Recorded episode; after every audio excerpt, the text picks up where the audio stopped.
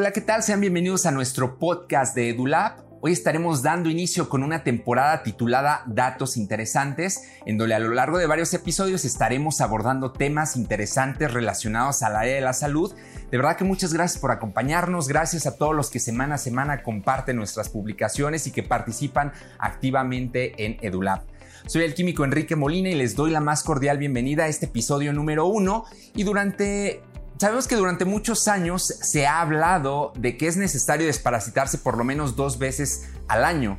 Gran parte de la población en México está casada con esa idea, pero ¿será que en verdad es necesario desparasitarnos de esa manera? En este episodio de EduLab platicaremos al respecto, así que acompáñanos y sean bienvenidos. Esto es el podcast de EduLab. Comenzamos. Sabemos que existen diferentes tipos de organismos, entre ellos encontramos a los parásitos. Un parásito se define como un organismo que vive a expensas de su hospedero o, su huésped y muchos de ellos pueden ocasionar parasitosis. Por otro lado, la parasitosis es la enfermedad que puede producir un parásito a su huésped y, y, cuando esto sucede definitivamente es necesario eliminarlo mediante algún fármaco antiparasitario. Existen diferentes fármacos antiparasitarios, los cuales se emplean para eliminar dichos parásitos que estén afectando el estado de salud del hospedero, en caso de ser necesario, pero aquí es donde se debe de tener muchísimo cuidado. Durante mucho tiempo hemos visto que se ha hecho hincapié a la desparasitación y esto ha influido muchísimo eh, campañas publicitarias financiadas por las grandes industrias farmacéuticas cuyas ganancias son millonarias comercializando este tipo de fármacos. Como podemos recordar, incluso hay varios anuncios de publicidad de este tipo de fármacos en los medios masivos de comunicación. Si tú sientes que te pica la colita, en una de esas tienes lombrices. Si tú sientes que te pica la colita. Como ya lo mencioné, estos han sido los que promueven con mayor fuerza la desparasitación, pero además de ellos es común que los médicos receten frecuentemente este tipo de fármacos e incluso instituciones serias del área de la salud elaboran campañas masivas de, desparasitación. Como tal, el desparasitarse definitivamente no está mal, incluso es necesario cuando una persona se encuentra parasitada. Pero ¿en dónde está el problema como tal? Pues bueno, el problema radica en el uso inadecuado e indiscriminado e incluso innecesario de los diferentes fármacos antiparasitarios, ya que estos, si no se utilizan adecuadamente, como, debe, como lo podemos observar hoy en día, en lugar de obtener un beneficio pudiera ocasionar un efecto terapéutico ineficiente y lo peor de todo, pueden causar una farmacotoxicidad e incluso utilizar eh, el fármaco sin ser necesario. Entonces, tomando en cuenta estos problemas mencionados, ¿qué debemos hacer? Pues bueno, número uno, siempre que es necesario la, valoración clínica o médica antes de utilizar cualquier tipo de fármaco, incluyendo los, los fármacos antiparasitarios.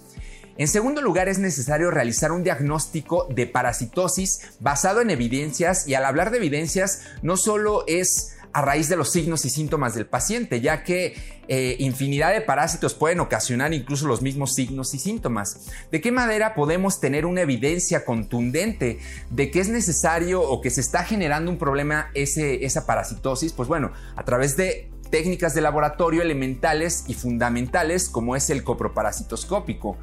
Mucho se le hace el feo a esta técnica que durante décadas se ha utilizado para el diagnóstico de las parasitosis, porque efectivamente las muestras utilizadas no son las más agradables que digamos, pero son necesarias para poder realizar un correcto diagnóstico y empleo de desparasitantes.